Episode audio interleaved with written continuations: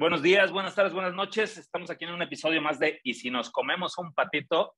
Y hoy tengo el gusto de estar con, una, con un gran amigo, eh, Emanuel Meraz. Eh, nosotros sí lo podemos ver, él no nos puede ver, lamentablemente. Este, tiene una discapacidad, eh, no se alcanza a notar aquí en la cámara, pero platícanos cuál es tu discapacidad, Emanuel. Bueno, pues primero gracias, gracias por la invitación. Sí, tengo una discapacidad visual, ceguera total, y bueno, pues eso obviamente causa muchos conflictos en mí y en mucha gente que está alrededor, ¿no? Entonces, bueno, para que sepan que, eh, no, yo no sé si me veo, ahorita le preguntaba acá a mi, amigo, oye, me veo bien ahí porque no, no canso, ¿no?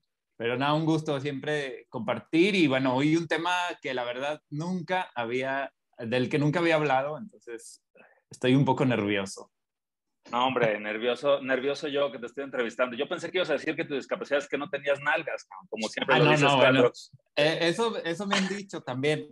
Pero quiero hablar de eso, mira, porque es que hay cosas que uno no puede comprobar directamente, ¿no? O sea, claro. Entonces, vamos a hablar un poquito de eso, pero sí, no tengo nalgas y eso obviamente complica muchas cosas y, y la atracción también. ¿no? Pero bueno, e-, Emanuel se dedica, entre muchas de las cosas que hace, aparte de dar conferencias, dar pláticas, tiene creo que por ahí una asociación civil y también es estando pero me tocó, me tocó conocerlo precisamente por el, por el rubro del, del stand-up, donde, donde él estuvo presentándose aquí en León y estuvo, estuvo platicándonos un poquito, haciendo ahí su, su pequeña rutina. Y por eso esto de las nalgas, porque es, justo lo primero que dice siempre en su rutina, sube con su bastón y dice, tengo una discapacidad, como ustedes pueden ver, no tengo nalgas, y después de ahí, de ahí se lanza, pero, pero vamos a... Para romper el hielo. Para romper el hielo, Emanuel. Vamos a entrar un poquito en tema. Eh, el tema que, que, queremos platicar hoy es sexo a ciegas. Básicamente es qué problemas o cómo te has enfrentado tú con tu, con tu discapacidad de la, de la ceguera a, a, este tema sexual, ¿no? Al final de cuentas, pues es, es, es de lo que tratamos en el Patito, que es, es, es una tienda, como todos conocen, de, de, juguetes sexuales. Y quiero que nos platiques un poquito, digo, debe de haber muchos problemas, pero ¿cuál es el principal, el principal detalle que tienes tú al momento de, pues ya de, de, de enfocarte para, para hacer cuac con alguien? Mira, primero yo quiero platicar un poco de, mi experiencia en personal, ¿no? Igual, eh, bueno, para mí fue algo complicado desde el principio porque la verdad es que yo no tenía como mucho contacto con, con mucha gente eh, al momento de, no sé, ya los 18 o 19 años por ahí. Entonces, eh, el, empezar a tener contacto con otras personas, en este caso en la parte sexual con, con, mujeres, pues era obviamente nulo, ¿no? ¿Por qué? Pues porque no tenía esa confianza. Había otras prioridades, eh, más en cuanto a la discapacidad, que, que, el hecho de empezar a buscar pareja, ¿no? Entonces, para mí así fue. Y la verdad es que lo más complicado eh, es, al menos para mí, que mucha gente tiene muchos prejuicios alrededor de las personas ciegas. O sea, nos ven ¿no? como, ay, pobrecitos, eh, como angelitos, ay, no, seguramente no tienen nada de, de, contacto sexual con nadie, de seguramente no habla del tema, seguramente muchas, muchas ideas que, con las que tenemos alrededor de la discapacidad, ¿no? Como, ay, pues ellos son angelitos, no piensan en esas cochinadas, ¿no? Y eso por un lado. Y en otro eh, es como, híjole, bueno, yo lo, he, eh, le he preguntado a gente, dicen, es que no, no sé cómo dirigirme a ti, cómo em, empezar a tener un contacto contigo, porque no sé si te vaya a ofender. O sea, hay muchos tabús alrededor de la ceguera y creo que eso al menos para mí ha sido muy complicado eh, lidiar, porque cuando alguien llega y se acerca, quiere decir que está dispuesta, hablando, bueno, en cuanto a la parte de, pareja, está dispuesta a enfrentarse a esas situaciones. Hay mucha gente que ni siquiera se acerca porque prefieren no, no tomar el riesgo o no, pues sí, o sea, no, no enfrentar esa situación. ¿no? Claro, claro. Bueno, yo por ahí, tú, tú lo sabes, yo tengo un, otro muy buen amigo que también tiene, tiene el tema de la ceguera, que es Rafa Jaime, creo que está también allá en Durango contigo, no sé si lo, lo, lo ubicas. Sí, sí, sí, lo, sí, lo, claro. sí, lo has, Si lo has visto, porque pues me vas a decir que no.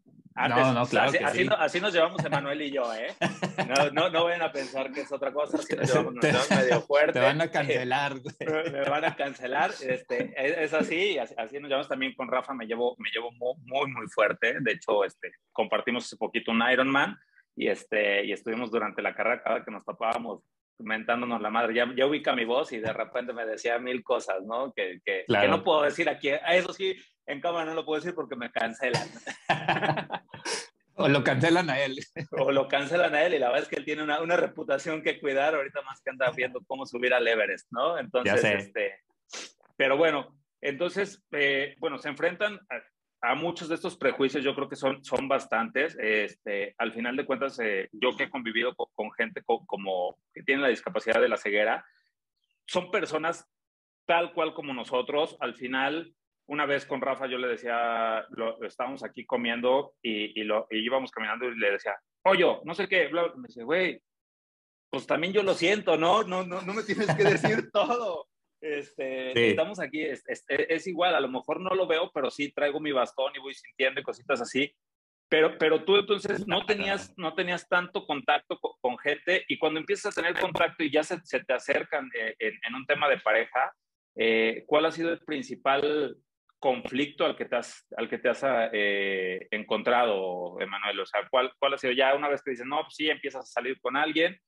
¿Cuáles son los conflictos más frecuentes que, que tienes? Mira, primero, las ideas que tiene la gente de alrededor de ella con respecto a mí. O sea, ¿cómo mi hija, cómo mi hermana va a salir con alguien que no ve?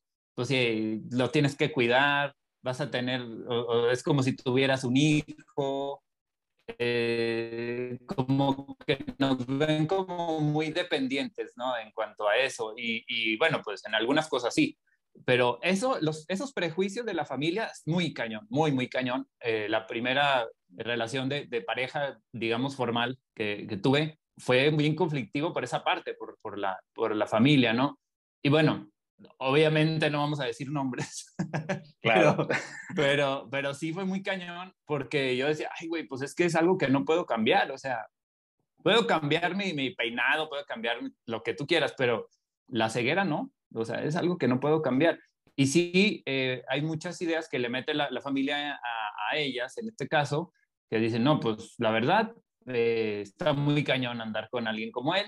Eso en, primer, en primera instancia. Eh, la, y después ir generando confianza, ¿eh? porque también la, la, persona en cuestión, mira, te comparto, yo nunca he andado de, de, de pareja con alguien que tenga discapacidad visual. Raro, okay. porque uno de los prejuicios es, ah, entre ciegos es como que se consiguen pareja entre ellos, ¿no?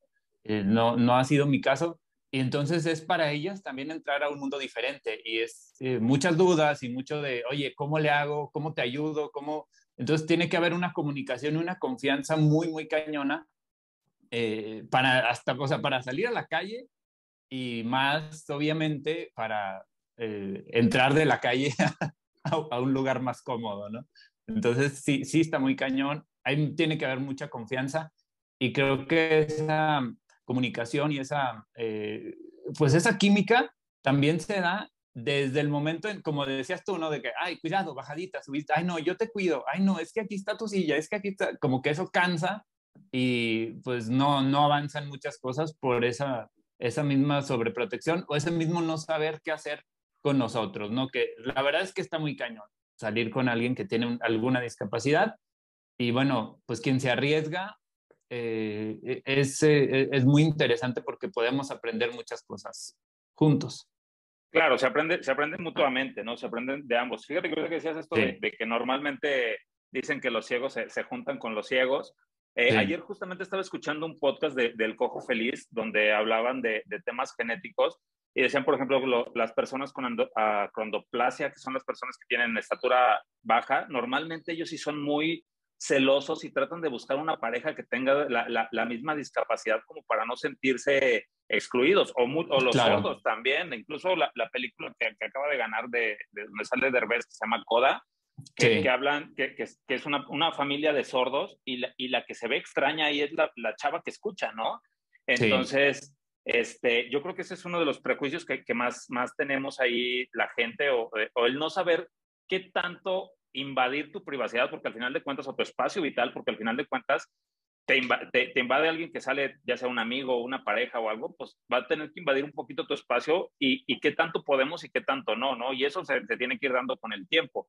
Y pues yo creo que ya, ya el tema de, ir a un lugar más, más placentero para, para hacer quack, pues este, ahí tiene que haber pues todavía muchísima más comunicación o no, o no sé tú, tú, tú qué, qué me puedes decir. Digo, al final de cuentas, creo que las personas con alguna discapacidad normalmente desarrollan otra para, para o se hacen más sensibles a, otra, a otras partes para, para poder como, como compensar o no sé si estoy yéndome a una cosa que no tiene nada que ver.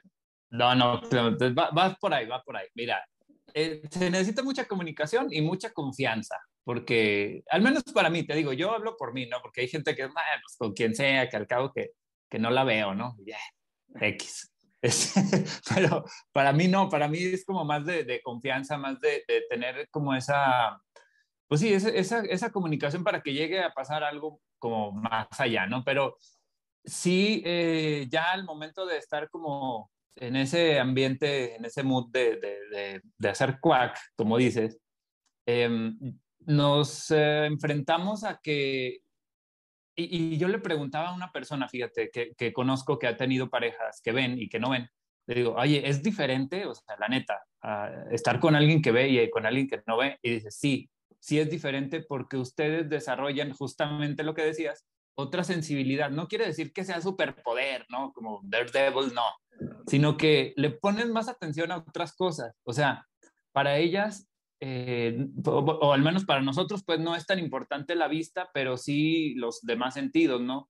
Cómo es al tacto, cómo se siente, cómo el, olfato, como todo ese tipo de cosas eh, nos van estimulando los demás sentidos. Entonces, sí influye mucho esa química también en cuanto a, a los otros sentidos, porque pues finalmente mucha gente lo hace con la luz apagada, ¿no? Entonces, pues no hay tanta bronca en ese aspecto, pero sí el, tener esos sentidos como más alertas, sí nos producen otras sensaciones, yo creo, que, que las personas que, que, ven, pues no las pueden tener tan a flor de piel. Claro, a ver, yo tengo una duda y, y a lo mejor me voy a meter en lo que no me importa y si me meto en lo que no me importa, puedes mentarme la madre o lo que tú quieras. Tú naciste ya con esta discapacidad, ¿verdad? ¿O la, o la obtuviste? Mira, yo nací con baja visión, que quiere decir veía como un 30%, y luego bajó, fue bajando poco a poco, poco a poco, poco a poco, hasta los 15 años más o menos. Entonces me perdí de muchas eh, imágenes, porque a los 14 años, 15, pues no buscas ciertas cosas, o sea, eh, eh, sobre todo en este aspecto sexual, ¿no? Eh, bueno, ahorita los, los, chavos sí, pero en mis tiempos éramos como más, más light. Eh, veíamos los, los, supercampeones y Dragon Ball. Entonces, no había tanta cosa, ¿no? Entonces, bueno, me perdí de muchas imágenes, muchas eh, cosas que tuve que ir aprendiendo en, en, la práctica, ¿no? Porque, pues, yo recuerdo que en la prepa, por ejemplo, nos ponían video de educación sexual y yo, puta, pues nada, o sea, era como pues, la pura música. Y... Sí, como el porno, nomás escuchabas, oh Dios mío, oh Dios mío, bien, bien, por ahí.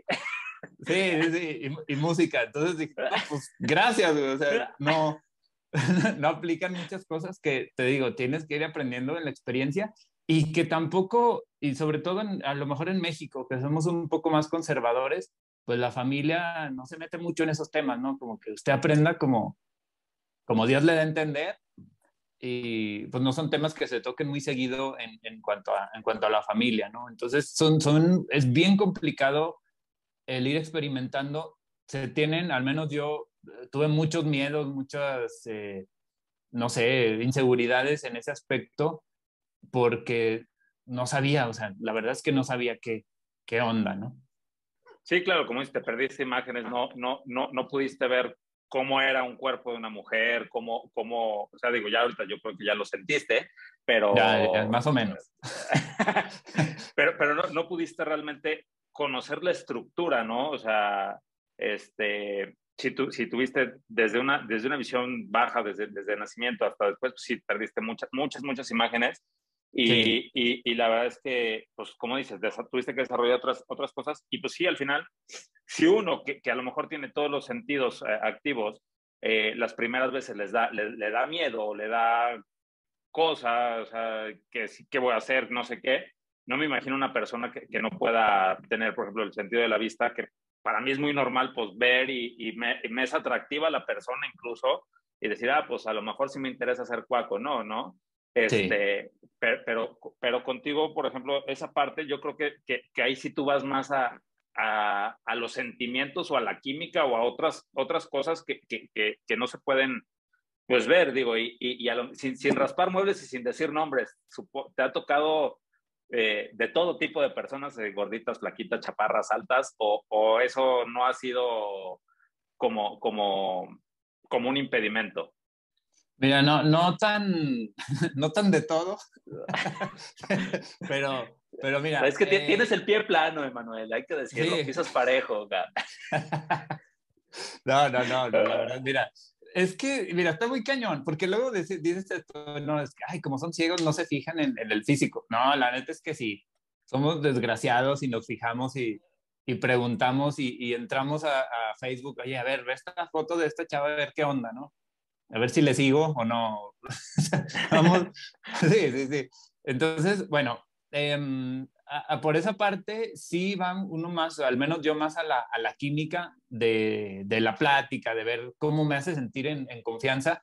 Y déjame te digo que hay otra cosa que no se, no se eh, platica mucho, que es tener discapacidad siendo hombre. ¿Por qué? Porque una persona con discapacidad nos ven como que necesitamos ayuda, ¿no? Pero un hombre, nuestra esencia masculina, tú sabes que es como de proteger, de cuidar, de ser el que, el que lleva la batuta, de todo eso. Entonces, mezclar esas dos cosas está muy cañón. Al menos para mí es como, como muy eh, complicado ya en una cuestión de pareja porque sí quiero protegerla porque es mi esencia masculina, eh, hasta emocionalmente y todo, o sea, pues es una esencia eh, química y de todo, ¿no? Para proteger pero también el hecho de no sentirme capaz de proteger por tener una discapacidad es súper cañón. Entonces, encontrar a alguien que sepa lidiar con eso, que dé pie a que, a ver, ayúdame con esto, de, que me dé esa confianza de decir, sí lo estoy haciendo bien, pues está, está cañón y es complicado. Entonces son muchas cosas que, que obviamente culminan en, en,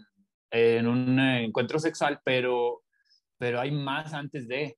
O sea, no es como, ah, pues con cualquiera o así, al menos para mí, porque sí necesito esa confianza, más allá de que si, como dicen, ¿no? Que sea alta, bajita, gordita, no sé qué, eso es lo de menos eh, ya al final, porque, porque hay una química y hay una química que, que pues sí ayuda a que todo se dé mucho más fácil y con, con más confianza. Yo creo que para mí una palabra muy importante en este aspecto al menos es la confianza eh, con la persona con la que, con la que estés.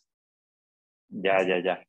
Y bueno, si, si, sin entrar así muchos a detalles, yo creo que todo el mundo quiere saber, este, una vez que estás ahí, este, el preámbulo normalmente es, es, es cómo es, o sea, empiezas tú a, a, tocar, a sentir, a, ver cómo, por dónde, cómo sabes por dónde puedes eh, llegar, ¿no? Así literal, digo, sin, entrar tan, tan, a detalle, pero, pero supongo que ahí es, es, es con el tacto, eh, olfato o, o, o, cómo, o cuándo sabes, cuando ella ya está lista, porque también, eh, digo, visualmente cambia el cuerpo de la mujer, sobre todo cuando, cuando ya está lista para, para, para, para, para que se culmine el acto o, o que llegue el acto y, y el preámbulo en ti como es? O sea, la neta es que, digo, no sé si me, me da como cosita preguntarte, pero sin entrar mucho en detalles y sin raspar muebles, pero que nos des así más o menos un poquito, porque seguramente la, las personas que vean esto van a,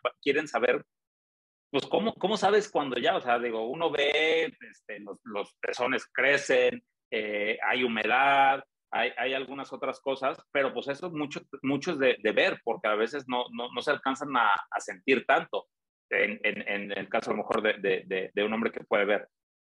Sí, bueno, casi creo que se puede volver hasta como un, un juego, ¿no? Porque es todo experimentarlo a través de, del resto del cuerpo. O sea, y, te vales de todo, o sea, de, tacto, de olfato, de todo para, para ir descubriendo junto con esa persona también el, el cómo, pues cómo conocer, cómo reacciona su cuerpo y, y, el mío, ¿no?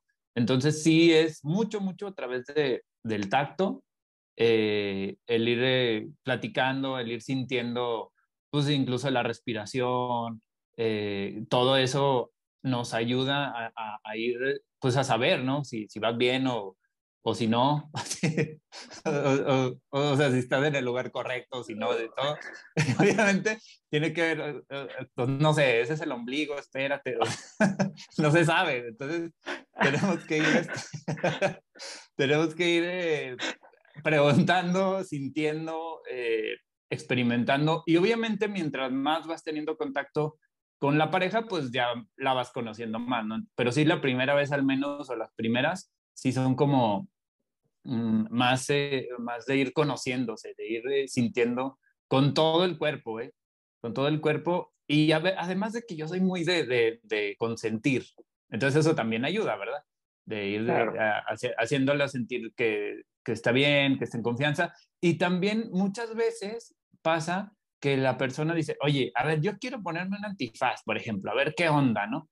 Como para ver qué se siente. Entonces eso, eso de, de esa parte de la empatía también está padre porque pues va descubriendo como también cómo es para, para nosotros y eso es muy, muy, eh, se agradece por una parte, pero también es eh, muy satisfactorio porque pierdes muchos, muchos tabús y muchas eh, pues sí, muchas ideas que, que, a lo mejor ya no le das tanto valor en el momento de, de ver y te enfocas en los otros sentidos. Es, es muy padre la experiencia porque, híjole, pues porque te basas en, en lo que realmente estás sintiendo, no en, en sí, porque muchas veces puede ser hasta que finjas o así, ¿no? Entonces acá es todo a través de las, de las sensaciones y creo que pues se viven otras experiencias muy, muy diferentes.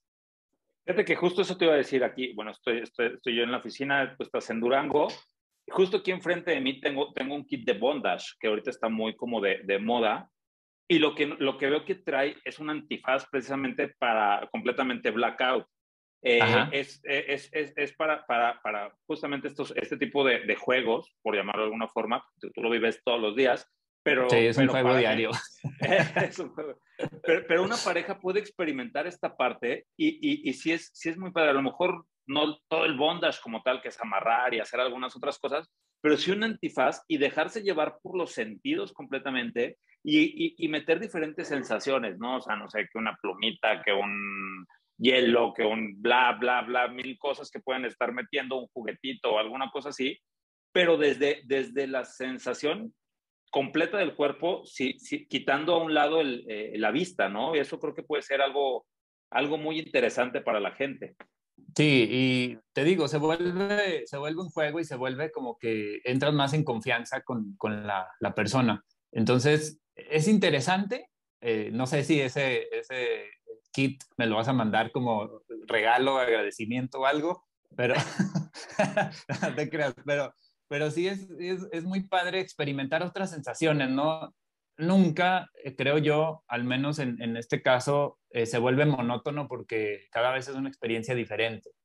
Entonces está padre el, ir, y, y, sobre todo ir compartiendo con la pareja como qué te gusta, qué no te gusta, qué se siente, qué no se siente, como cualquier otra pareja, eh, pero siempre va a haber esa sensación y esa eh, pues esas nuevas experiencias de, decir, ay, voy a ver, ahora cómo se siente estando en este lugar sin ver o, eh, no sé, eh, todo, todo influye en, en, diferentes sensaciones. Entonces, la vista sí nos bloquea de muchas cosas, o bueno, el no tenerla, pero también nos despierta otras sensaciones muy padres que, que bueno, una de ellas pues se vive en la parte de sexual, pero pues en la, en la vida cotidiana también hay otras situaciones que, que tenemos que poner nuestros sentidos alerta para, para ir avanzando y sobreviviendo en muchas cosas. ¿no? Claro, claro. Pues muchísimas gracias, Emanuel. Ahora sí que si nos puedes compartir dónde te podemos seguir, todo lo que haces, la verdad es que la, lo que haces por, por el tema de, de, de las personas en, en, Durango, que sé que estás muy metido incluso con temas políticos, eh, ¿dónde te podemos seguir? ¿qué, qué, qué, qué nos puedes eh, pues, ofrecer a la, a la, gente para, para que te sigan por ahí y, que, y, que, y qué van a obtener ahí de, de seguirte? Bueno, primero agradecerte por el espacio. La verdad te digo, nunca es algo que nunca había platicado. Es un tema como que siempre he querido dejar como más en, en privado, pero creo que también es importante compartirlo y como hacerle ver a la gente que las personas con discapacidad, cualquiera que sea, tenemos también esta vida activa o al menos lo más activa posible. Claro. Entonces, eh, bueno, primero agradecerte y eh, estoy en redes sociales como AE Meraz, AE Meraz en todas las redes sociales y bueno, pues ahí comparto un poco de los temas de conferencias, temas de stand-up, música, eh, lo que me gusta hacer y bueno, pues es parte de, de mi trabajo también. Colaboro en una asociación civil, como bien decías, que apoyamos a niños y jóvenes con discapacidad visual y bueno, al menos en Durango no tuvimos nosotros, hablo de mí, de, mi hermana, que, que, también tiene baja visión ella, eh, no tuvimos esa oportunidad de compartir o de recibir cierta capacitación, porque no había en Durango, entonces tuvimos que traer un modelo de otro estado para, pues para dejarle a la gente y a los niños sobre todo esas herramientas que nosotros no tuvimos. Y bueno, más allá de, de todo esto, eh, te digo, muchas, muchos tabús y muchas ideas que hay, espero que, que, se vayan rompiendo poco a poco. En una ocasión hubo hasta quien me preguntó, oiga, ¿y cómo le hace para besar a su novia? Así, o sea, tan así está la cultura alrededor de la discapacidad. Yo le dije, pues igual, cerrando los ojos como usted, ¿no? O sea, no es como que tan difícil. Entonces, bueno, ir rompiendo esas ideas, ir, ir, descubriendo que somos personas más que una discapacidad y que, bueno, pues tenemos eh, deseos, tenemos eh, situaciones, tenemos experiencias, tenemos dolores, tenemos miedos, inseguridades, pero poco a poco y gracias a personas como tú que, que nos ayudan a difundir estos temas, pues se van, se van rompiendo. De verdad, muchas gracias. No, hombre, nada que agradecer. Este, la verdad es que yo estoy completamente agradecido con, con este tema. Tenemos ya un rato de, de, de conocernos.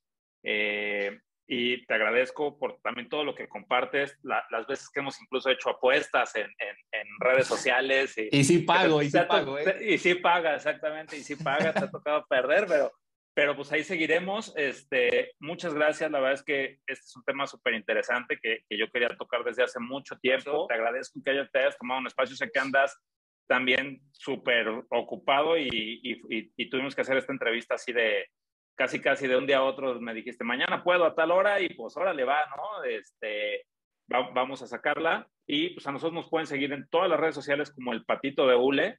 Ahí estamos compartiendo uh, contenido eh, para tener una, una, mejor vida sexual y gracias nuevamente, Manuel. Este, un placer tenerte aquí con nosotros. Eh, voy, a detener, voy a detener la grabación y ya nomás para despedirme en persona. Gracias, nos vemos en el siguiente de Y si nos comemos un patito.